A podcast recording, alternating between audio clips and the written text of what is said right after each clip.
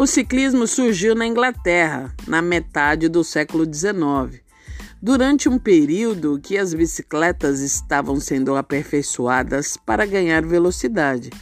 A primeira prova oficial do esporte aconteceu com a disputa entre Paris e Royal, em uma distância percorrida de aproximadamente 123 quilômetros.